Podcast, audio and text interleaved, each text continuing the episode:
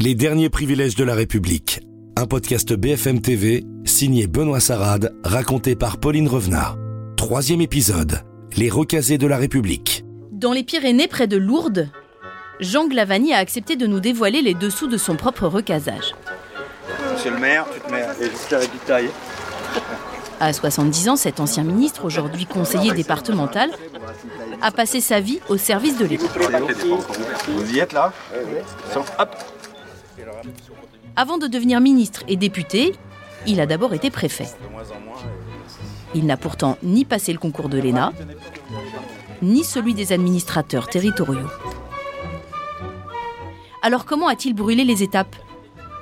A-t-il bénéficié de passe-droit Aujourd'hui, c'est au tour de Jean Glavani d'occuper le petit appartement de permanence, de surveiller les Nous sommes en DPS, 1982. et de joindre Jean Glavani est alors le jeune chef de cabinet de François Mitterrand à l'Élysée. D'ordinaire, Jean Glavani n'a guère le temps de regarder TF1. Il s'occupe de l'agenda, du courrier présidentiel, des discours, de l'organisation des voyages en province et des contacts avec la Nièvre.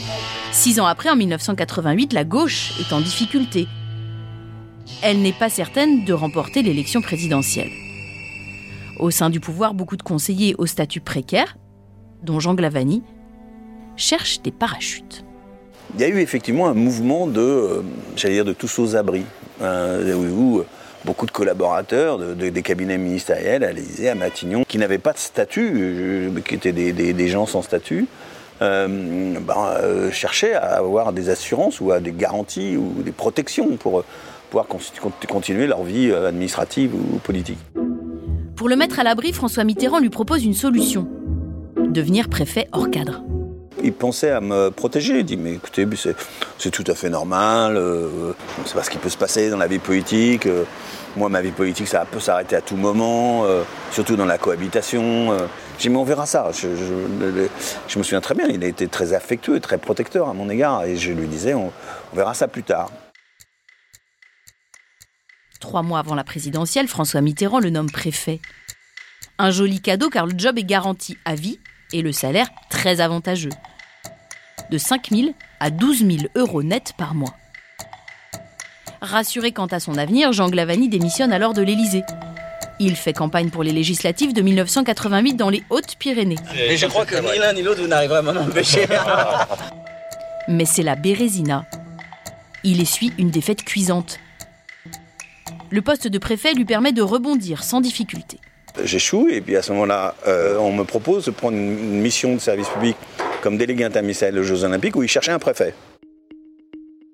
Pendant cinq ans, Jean Glavani va être le coordinateur des Jeux Olympiques d'Albertville.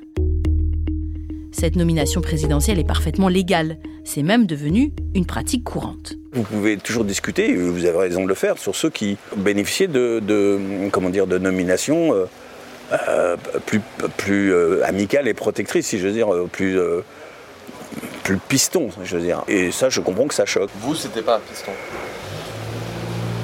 En tout cas, je ne l'ai pas vécu comme ça, dans la mesure où je vous le dis, j'ai exercé des fonctions de préfet. Ils sont en effet nombreux à avoir bénéficié de la combine.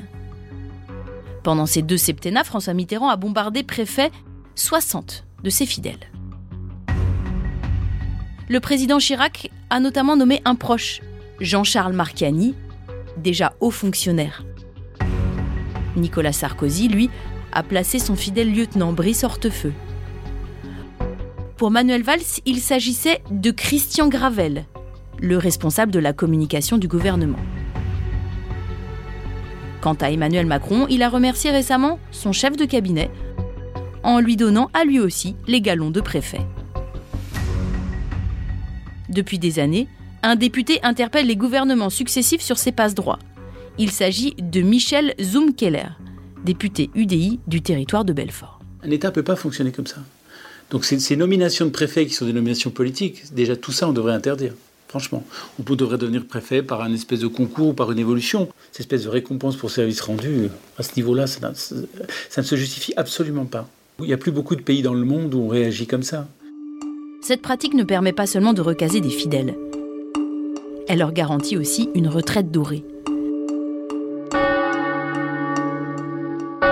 Jean Glavani a exercé seulement 5 ans la fonction de préfet, mais il touche aujourd'hui une pension très conséquente. J'ai une retraite de 4500 euros, mais qui correspond aux, cotisations que j'ai versées euh, pendant, euh, pendant de, toutes les années où j'étais euh, préfet, ou en préfet, en, tout cas statutairement préfet.